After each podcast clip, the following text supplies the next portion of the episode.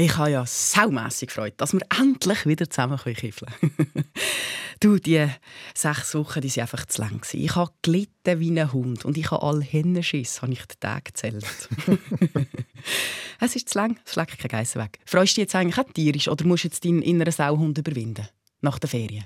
Ich würde sagen, Nachtigall, ich höre dir tapsen. Bitte wie? Alte Berliner Redewendung heisst, ich weiß genau, was du willst. Ich durchschaue deine Absicht. Du hast deine ganze Rede jetzt mit einem ganzen Zoll voll Tierchen gespickt, um unser heutiges Thema einzuführen. Stimmt's?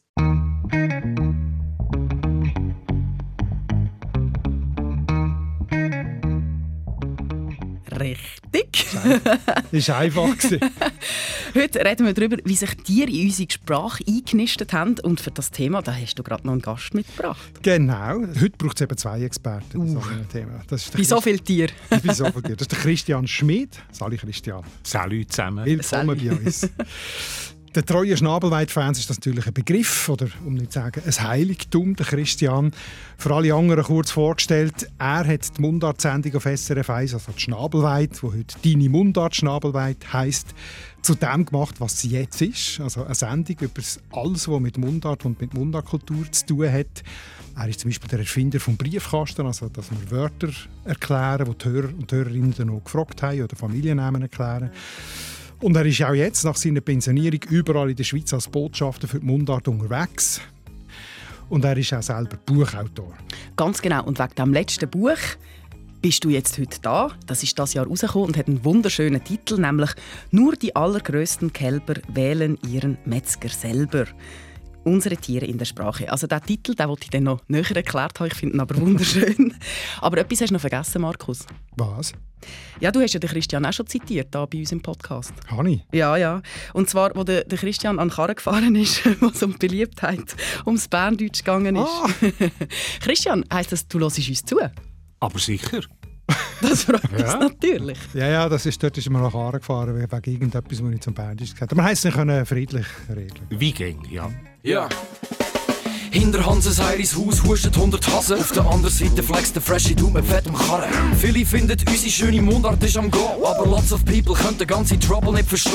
Beide tun sich anzünden, abfuhren, abmuxeln. Die Mundart ist am Abserblen, kannst sie ins Grab leeren. Beide haben jetzt Beef, shooten verbale Gunbullets. Was ist jetzt der Grund da? Es ist deine Mundart. Deine Mundart. Mit Nadia Zollinger und Markus Gasser. Also, wir reden über dein Buch, Christian, und wir reden über die Tiere, die du drin behandelst und was du über die Tiere in der Sprache herausgefunden hast. Und vor allem auch, warum es überhaupt so viele Tiere in unsere Sprache verschlagen hat. Aber ich möchte gerne einsteigen mit diesen wirklich oh vielen Beispielen, die mir unsere Hörerinnen und Hörer zugeschickt haben.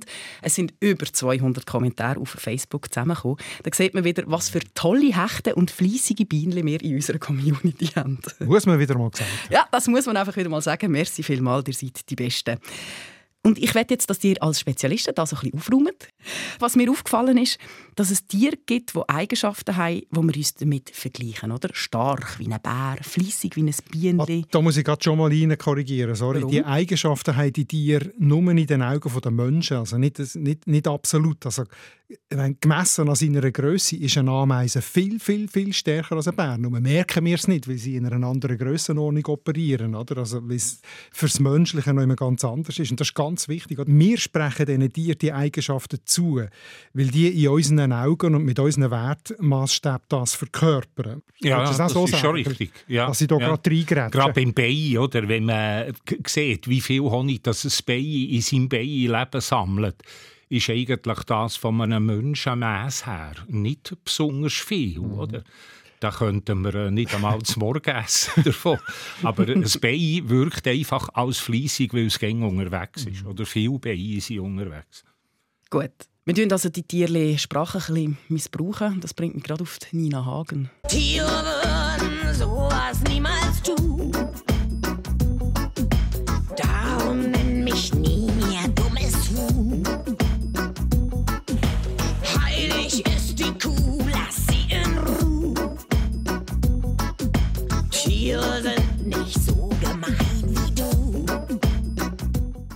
Wir sind jetzt halt so gemein, wir dichten diese Eigenschaften an. Und was mir aufgefallen ist, manchmal sind es gar keine exklusiven Eigenschaften. Oder ich habe das Gefühl, es sei es nicht. Bären stark und Unschuldslamm. Es gibt doch so viele starke Tiere, wieso sagt man nicht Ochsen stark? Oder Karpfen unschuldig? Unschuldskarpfen?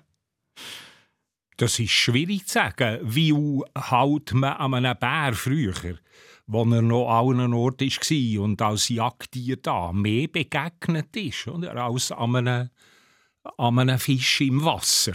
Also, wie viel oder welche Tiere vorkommen, hat ging oder mit zu tun, wie viel dass man denen begegnet oder wie intim oder intensiv sie mit dem Menschen zu tun haben. Mm, das würde ich sagen. Und dann kann man schon sagen, gewisse Sachen haben schon eine gewisse Logik, dass der Karpfen nicht als Unschuldsding genommen wird. Es ist ja ein Raubtier, Karpfen. Und das hat man ja schon gewusst, oder? dass das nicht ein braves Tier ist. Also ist Unschuldskarpfen wäre ein bisschen komisch. Das ist schon deutlich unschuldiger in der Wertesymbol und dann noch in der christlichen Symbolik, oder? Und es ist ein Tier, das hilflos ist und so weiter. Also äh, das spielt dann schon auch noch eine Rolle, welche Tiere das tragen für was und welche nicht. Aber es ist nicht das einzige Kriterium wahrscheinlich. Nein, äh, aber das ist das Wichtige, oder? Wo, wo du hast gesagt, das Christentum macht dort dass das Lamm die Eigenschaft unschuldig mhm. bekommt. Das wäre ja absurd, an einem Schäfli an und für sich sagen, es sei unschuldig. Wie wird das schuldig werden? Mhm. Genau. ich das Gefühl. Es braucht ein Wertesystem. Kommt mir noch in den Sinn, das ist auch von Kultur zu Kultur total anders. Ich habe mal noch einmal gehört oder gelesen, du bist so schön wie ein dreijähriges Kamel.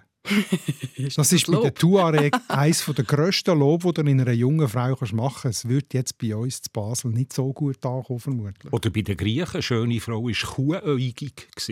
Wobei, also sowohl das Kamel wie auch die Kuh haben wahnsinnig schöne Wimpern. Das muss ich jetzt also sagen. Von dem her ist es gar nicht so schlecht für eine Frau. Vielleicht, sage ich jetzt. es ist immer alles eine Perspektive. Aber äh, das Christentum tun wir jetzt noch ein bisschen ausklammern. Zu den grossen Fragen kommen wir später. Wir müssen jetzt erst noch ein bisschen aufräumen. Mir ist nämlich auch noch aufgefallen, dass es Tierwörter gibt, die für mich jetzt einfacher zu erklären sind, weil ich das Gefühl habe, sind exklusivere Eigenschaften. Zum Beispiel ein Kuckuckskind. Oder wissen, wie der Hase läuft. Oder Krokodilstränen. Das ist ja schon etwas Spezielleres, dann, wo man rausgreift, oder? Ja, ja aber äh, ein Kuckuckskind, das ist ja genau das, was man in der Natur beobachtet. Dass der Gucker seine Eier in fremde Nester legt und eigentlich äh, die Kleintiere von dem Vogel, das die Eier ins Nest legt, rausgeht mhm. aus dem Nest. Das viele Sachen haben eben schon zu tun mit Naturbeobachtung. Und ein Bär ist eben stark unter den Raubtieren, die dann in unserer Gegend gelebt haben. Aus der Perspektive des Menschen, oder? Genau. Ja. Also du wolltest ja sagen, es gibt wirklich Sachen, die auf das Tier speziell zutreffen. Oder? Ja, ich wüsste jetzt nicht, dass die Amsel das auch macht, oder ein Nein, aber ich, ich will nur noch ergänzen, es braucht aber trotz allem auch ein, ähm, ein gewisses spezifisches Wissen, oder? Oder eben eine Naturbeobachtung, also Wissen, wie der Hase läuft. Die Redewendung macht nur Sinn, wenn du die Jägerperspektive kennst und weißt, dass ein Hase in einem Wahnsinns-Zickzack davor rennt. Ja. Und Wissen, wie ein Hase läuft, heisst, man sieht das voraus, wie der wird rennen, oder? Und das wissen heutige Stadtkinder wahrscheinlich nicht mehr, wie ein Hase rennt. Also es, es steckt immer ein kulturelles Wissen dahinter, das wollte ich eigentlich noch sagen. Was mir auch aufgefallen ist, man könnte jetzt noch unterscheiden zwischen positiven und negativen Eigenschaften. Manche Tiere werden ja positive Eigenschaften angedichtet und manche eher negative. Also lahme Ente, sture Bock, störrische Esel, blöde Kuh, dumme Geiss. Alles, alles negativ. Alles negativ. Ah, und einer, den ich noch nicht kennt habe, dümmer als ein weißer Küngel. Könnt ihr das erklären? Weiße Küngel. Warum? Also sind die dümmer als die dunklen? also wie verbreitet das, das ist, weiß ich nicht. Aber ich kann jetzt das vom weißen Küngel her gerade nicht erklären. Ich habe es auch nicht können und weil das ist auch ein Kommentar, oder? Ich habe den Vorteil, dass ich das vorher schon gesehen habe gegenüber dir, Christian, und bin darum kurz googeln und habe tatsächlich etwas gefunden, dass wir so etwas Jungs sind, nämlich ähm, jetzt kommen wir in die Verschwörungstheorie, also die QAnon, die rechten Verschwörungsmythen, die haben äh, eine der Phrasen, die sie brauchen, ist «Follow the White Rabbit». Ach so. Und das kommt von Alice im Wunderland, oder, wo Alice im weißen Hase in die Unterwelt folgt und dort verdeckte, verborgene Welten entdeckt, oder? Und darum ist das ein Symbol geworden für eben schaut äh, hinter, hinter die vordergründige Welt und dann seht ihr, was alles für Sachen noch laufen. Also das ist ein Bild für die Verschwörungstheorie und wenn dann offenbar jemand heute sagt, dumm wie ein weißer Küngel, dann ist das wahrscheinlich eher einer, der das kritisiert. Das ist wunderbar. Oder was ist der Markus ja. erzählt? Hinter diesen Zuschreibungen sind manchmal ganz lange Geschichten. Aber in dem Fall sind die negativen Eigenschaften häufiger als die positiven? Viel. Viel, Viel häufiger. Ein Menschen kritisieren ist einfach einfacher als loben.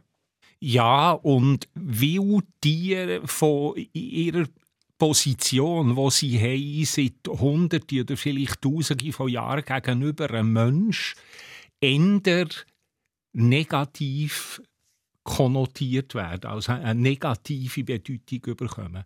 Auf alle Fälle in dieser Welt, wo tierfern lebt, also Städter, gelehrte Leute, die nichts mehr mit Tieren zu tun haben.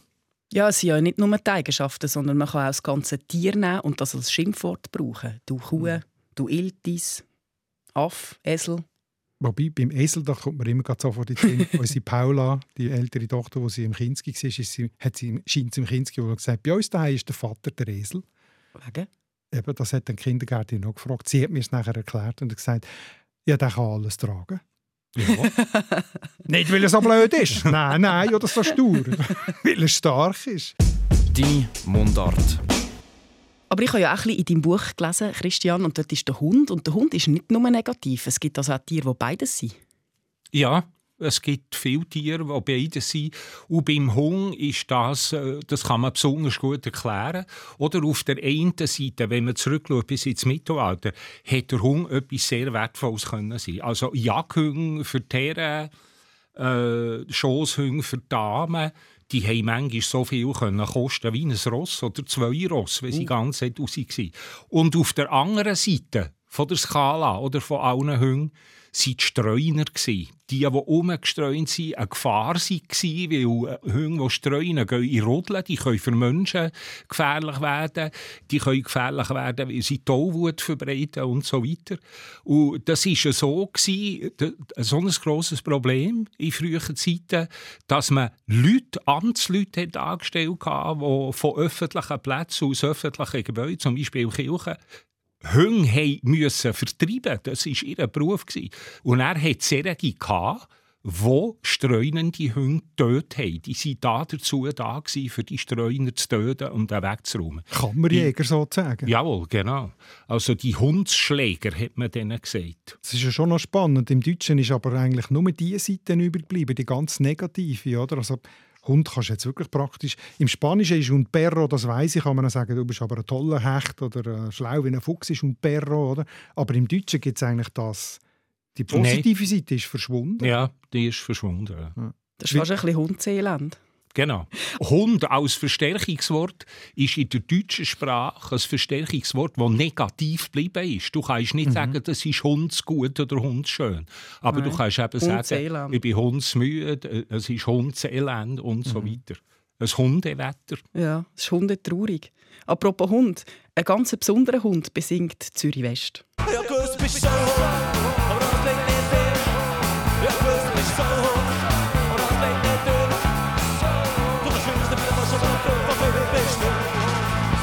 Man kann ja auch Tiere kombinieren. Das ist der Klassiker, der Sauhung. Ich kenne den aus meinem Arbeitsalltag. der innere Sauhung, wenn man nicht mag Sport machen, aber den gleich muss überwinden. Und du hast mir es ja schon erklärt, Markus, woher das der kommt. Der kommt vom Jagdhund, ja. der auf Wildzeu ist abgerichtet war. So habe ich es gelesen, ja. Christian? Ja, den hat es gegeben. Also der Saurüde, wo man damit Wildsäule gejagt hat.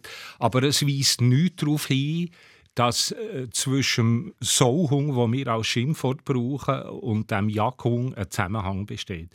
Oder ich kann äh, ihm sagen, du bist ein Hung, oder?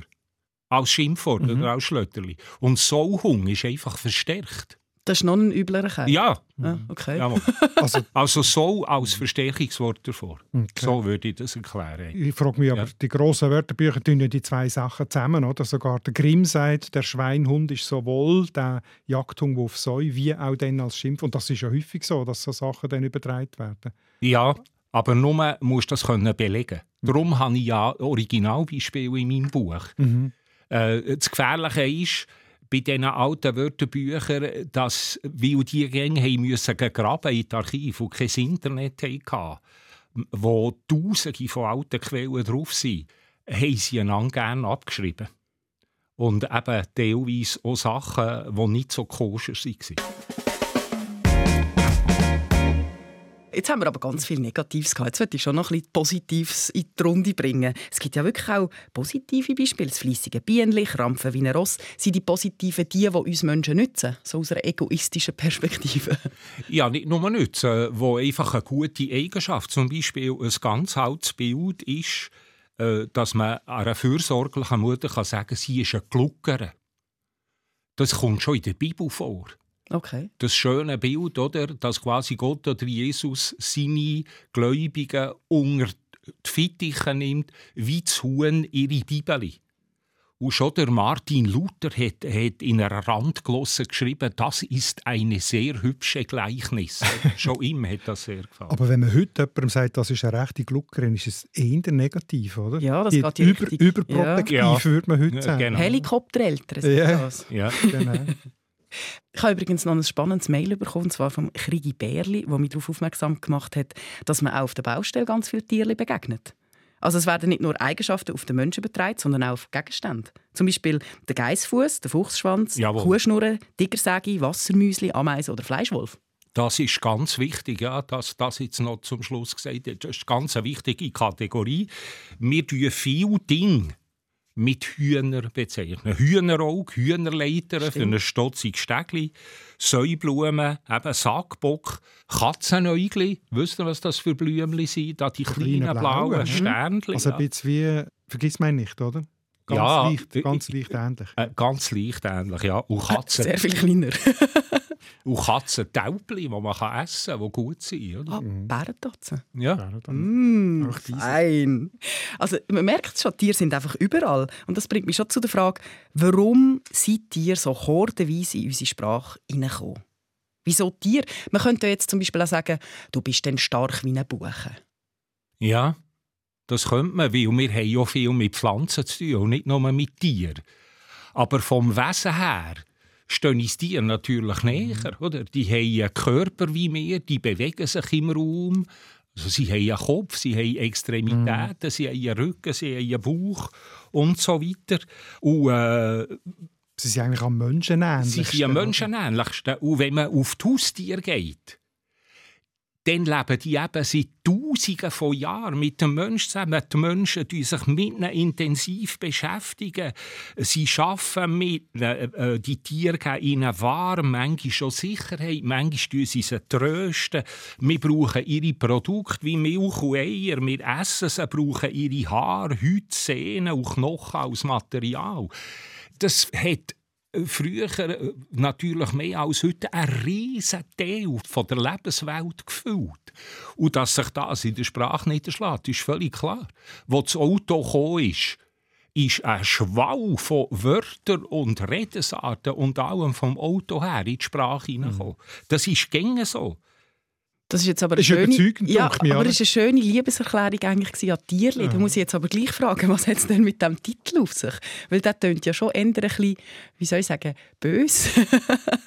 Also Nur- du meinst den Buchtitel? ja, von seinem Buchtitel. Ja, genau. Nur die allergrößten Kälber wählen ihren Metzger selber. Ja, woher kommt die Redensart? Die Redensart, äh, wenn du im Internet gehst, schauen, wird die Gang äh, äh, oder viel einem Brecht zugeschrieben.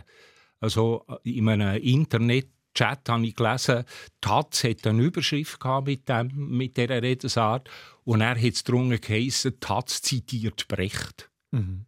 Und das ist überhaupt nicht wahr. Erfunden hat die ein Nemmitaler Zeitungsredakteur 1850, der Krigu Wittmer. Der war Schlosser von Beruf, war Redakteur vom Emmentaler Blatt. Und zwar hat er das für einen besonderen Anlass geschrieben, weil das Bernische Regierungsratwahl war und äh, ein Regierungsrat Stoss, ein Erzkonservativer, ist gewählt worden. Und der Redakteur ist, ist ein aufmüpfiger Republikaner. Und der Stoss war von Beruf Metzgermeister. Voilà. Und, und darum hat der Krigo Wittmer in einem Gedicht, in einem Titelgedicht im Emmentaler Blatt geschrieben, nur die größten aller Kälber wählen ihren Metzger selber. Und schon ein Jahrzehnt später trifft man die Redensart schon zu Berlin, dann zu Wien und dann an anderen Orten. Das ist eine super Geschichte. Ja, das gefällt mir auch. Wir haben jetzt vorher gehört von unseren Beispielen, dass es eigentlich alles gibt, von Ameisen bis äh, Giraffe. Aber können denn alle Tiere in die Sprache kommen? Oder sind es vor allem schon die, die uns am nächsten sind und darum die Haustiere? Die, die uns am nächsten sind, am meisten. Ich will nicht sagen, dass andere, die uns ein bisschen fern sind, eben wie der Elefant in der Schweiz, das sollte mhm. ja nicht in einer Mundart-Redensart vorkommen. Gut, in der Zolli haben wir Elefanten und in der Zirkus, aber das ist jetzt ein Tier, das relativ fern ist und kommt auch gleich vor in einer Redensart. Äh, prinzipiell kann jedes Tier vorkommen, ja. Also es ist ja schon so, ja. dass ja die exotischen Tiere eben auch in die Sprache hineinkommen, weil sie exotisch sind. Also der Elefant ist ja schon seit der Antike bekannt, auch bei uns. Also der, der Affe. Der Affe, wollte ich gerade sagen. Also die afrikanischen und die asiatischen Tiere, die man schon kennt hat früher, die sind natürlich auch in Wortschatz hineingekommen. Vielleicht nicht so viel wie Hund, aber sie sind drin. Oder? Während dem Tiere aus Nord- und Südamerika und aus Australien naturgemäß viel weniger lang äh, schon bekannt sind bei uns und darum auch viel weniger in der Sprache sind. Oder? Ich hätte jetzt geraten, dass das die Älteren sind, unsere Haustiere, und dass die Exotischen viel später dazugekommen sind, weil man sie ja nicht so kennt hat. Äh, etwas anderes ist noch wichtig. Ich würde mal grundsätzlich sagen, Landtiere kommen mehr vor als Fisch. Man mhm. sieht es weniger. Bei den Vögeln kommen auch eher die vor, wo man mit ihnen zu tun hat. Oder? Der Spatz, die Taube, der Hühnervogel. Gott behüt mich vor dem Hühnervogel, haben wir noch gehört. das ist der Milan. Der Milan, ja. Ah, das ist nicht zu. Nein. Der Hühnervogel, das Gott ist der, der die Hühner holt. mich vor einem ah. Hühnervogel. Das ist der Milan, der eben Hühner holt. Das habe ich mir völlig falsch verstanden. Jetzt. Merci jetzt, für die Aufklärung. Jetzt verstehst du Du hast ja in deinem Buch sechs Gruppen von Haus- und Hoftieren ausgewählt, nämlich Sau, Kuh, Ross, Huhn, Hund und Katz. Ja. Warum gerade diese Auswahl? Weil eigentlich oder unsere Haustiere sind das eigentlich, gehört die Schafe und die Geiss auch noch dazu. Mhm. Oder wir können das eigenes Kapitel machen für ganz. Aber ein Buch ist eine Zusammenarbeit zwischen dem Autor oder der Autorin und dem Verlag. Und der Verlag hat gewisse Möglichkeiten. Das Buch hätte einfach nicht dicker dürfen werden, als es ist. Ich bin nicht ganz durchgekommen, ich gebe es zu äh, beim Buch, obwohl es so spannend ist. Bei der Katze bin ich hängen geblieben. Aber da gibt es ganz viele Sachen dazu, die ich schon weiss, auch ohne es gelesen habe. Also Katzenmusik, Katzentisch, Katzensteg, mhm. Katzengold. Ich kenne es von den Flurnamen. Da gibt es viele mhm. Katzenwörter und das ist meistens sehr negativ. Ja. Aber Katze ist eigentlich ein Schmusetier. Schmusig. Heute. Heute. Es das ist Jahrhund nicht auf für mich. Ja, es ist jahrhundertelang, äh, Jahrtausende lang überhaupt kein Schmusetier. Katz ist ein heidnisches Tier die kommt von Ägypten. Die Katze kommt in der Bibel nicht vor. Und schon im Mittelalter fährt von Geistlichen äh, sozusagen ein Kreuzzug an gegen die Katze, äh, so eine Art negatives Reden über die Katze. Man tut das Wort Ketzer von Katz ableiten. Das ist völlig falsch. Was überhaupt nicht stimmt. Oder? Mhm. Ketzer kommt von Katar, griechisch Kataros, die Reinen. Das hat mit der Katze überhaupt nichts zu tun. Aber dann tun wir über Jahrhunderte die Katze als negatives Tier darstellen, das überhaupt äh, für nichts da ist. Das stimmt ja gar nicht. Die Katze war ungeheuer wichtig für Mäuse zu jagen. Und nachher, in der Zeit der Hexenverfolgung, wird die Katze zu einem Tier, wo sich Hexen können verwandeln können, für in Häuser reinzukommen und dort den Leuten zu schaden. Also Katzen mhm. haben sehr viel zu tun mit all dem Negativen, äh, zuerst in der Religion, nachher im Aberglauben. Und der Rest ist ja heute noch da von dem, eine schwarze Katze darf unseren Weg nicht kreuzen, das bringt ins Unglück. Und noch im 19. Jahrhundert haben Kinder in Schulbüchern gelernt, dass Katzen falsch sind und hingerlistig.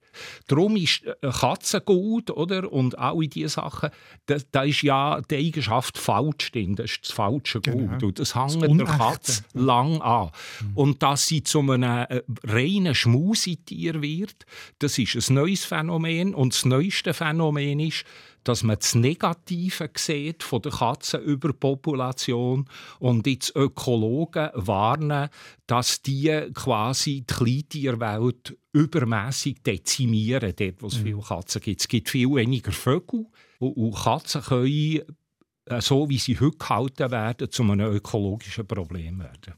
Das heisst, Katzen bräuchten definitiv eine bessere Marketingabteilung. Ja, ja. Ich habe noch ein Zitat genau. zum Thema Katze. Ich habe eine Maudi, da mir geht's nicht so gut. Ich habe eine Maudi, bitte schau nicht so laut. Ich habe eine Maudi, das heisst, der Maudi, der hat mich bei den ersten Sonnenstrahlen schon das Graf Dracula-Syndrom. Oh, ich habe eine Maudi und der Maudi, der heisst Mau. Ich müsste jetzt gleich noch schnell fragen, ob das auch ein Missverständnis ist. Wenn man ein einen über den Durst getrunken hat, hat man ja nachher einen Kater. Ja, das ist, ein das ist ein Missverständnis. Ja. Jawohl, das ist das Wort Katar dahinter. Das tut mir jetzt fast ein bisschen Verkältung. Ja. Eigentlich eine Verkältung. Eigentlich, Eigentlich ist es ein Euphemismus, eine Schönrednerei. Ja. Jawohl. Ich habe zu viel gesoffen und behaupte, ich habe eine Verkältung. Jawohl. Katar. Das ist gemein. Hm. Es tut mir fast ein bisschen leid für die ganze Büsi.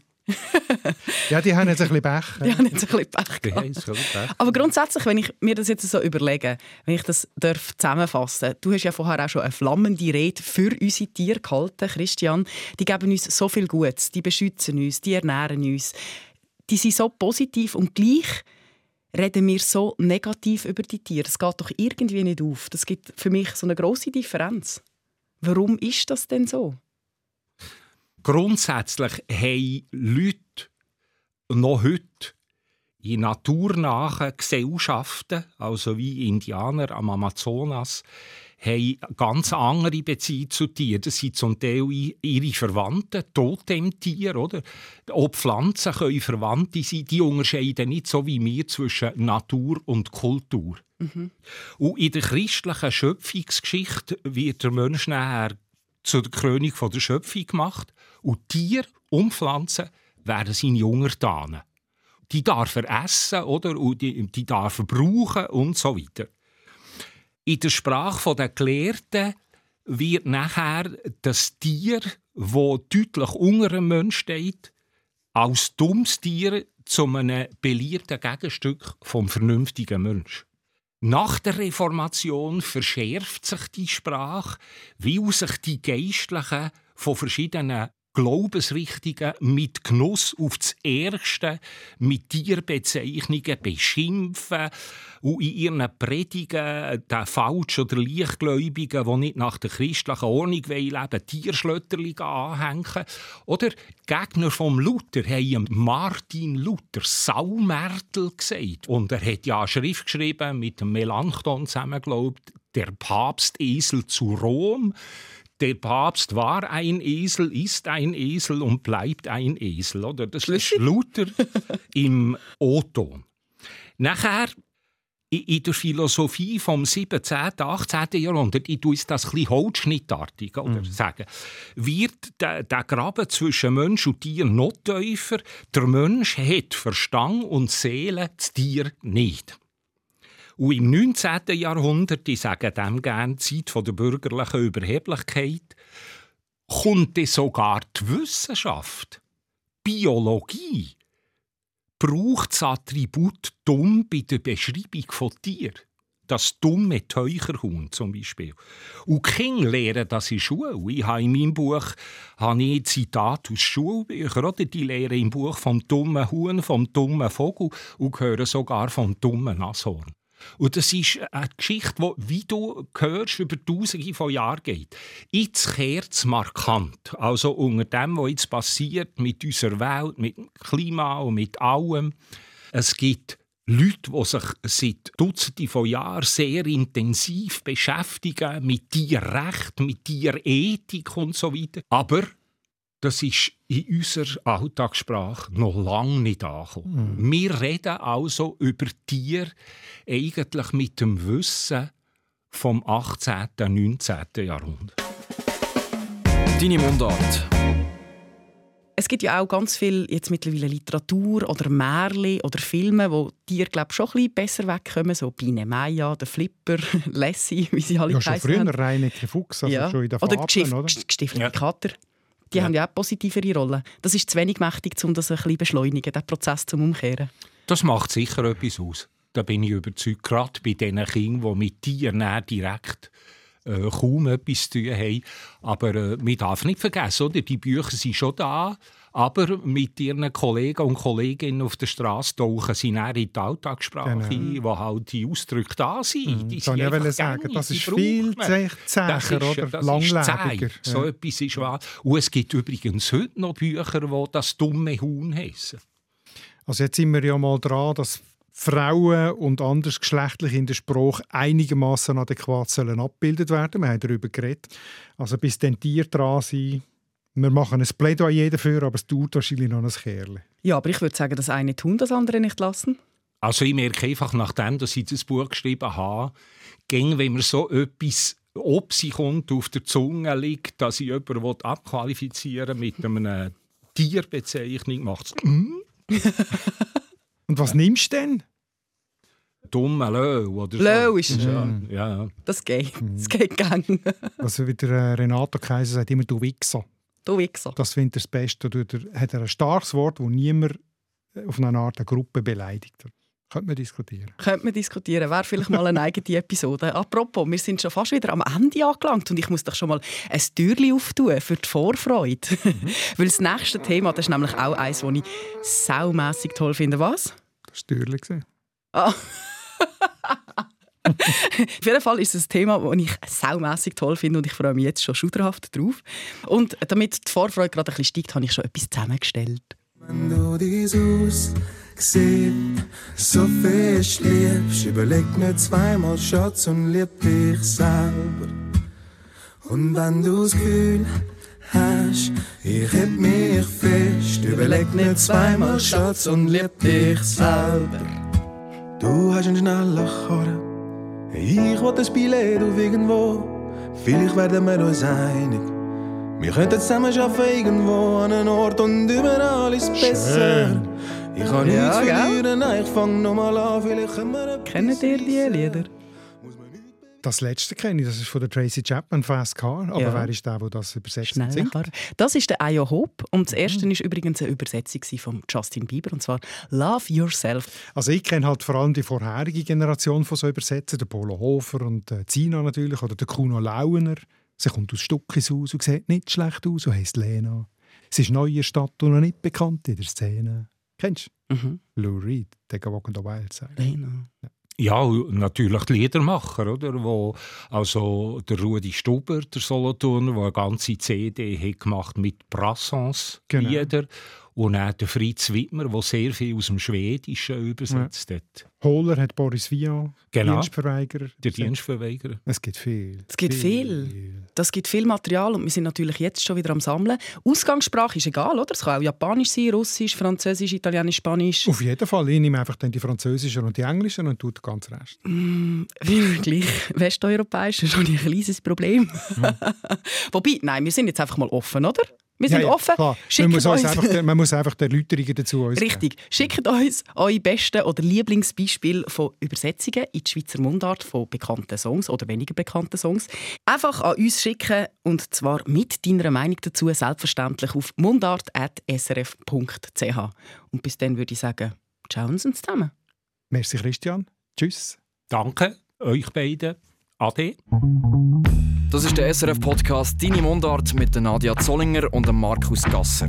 Produktion Anita Richner, Ton- und Audio-Layout Livio Garlin und Benjamin Pogonatos, Distribution Hans-Jörg Bolliger, Projektverantwortung Susanne Witzig.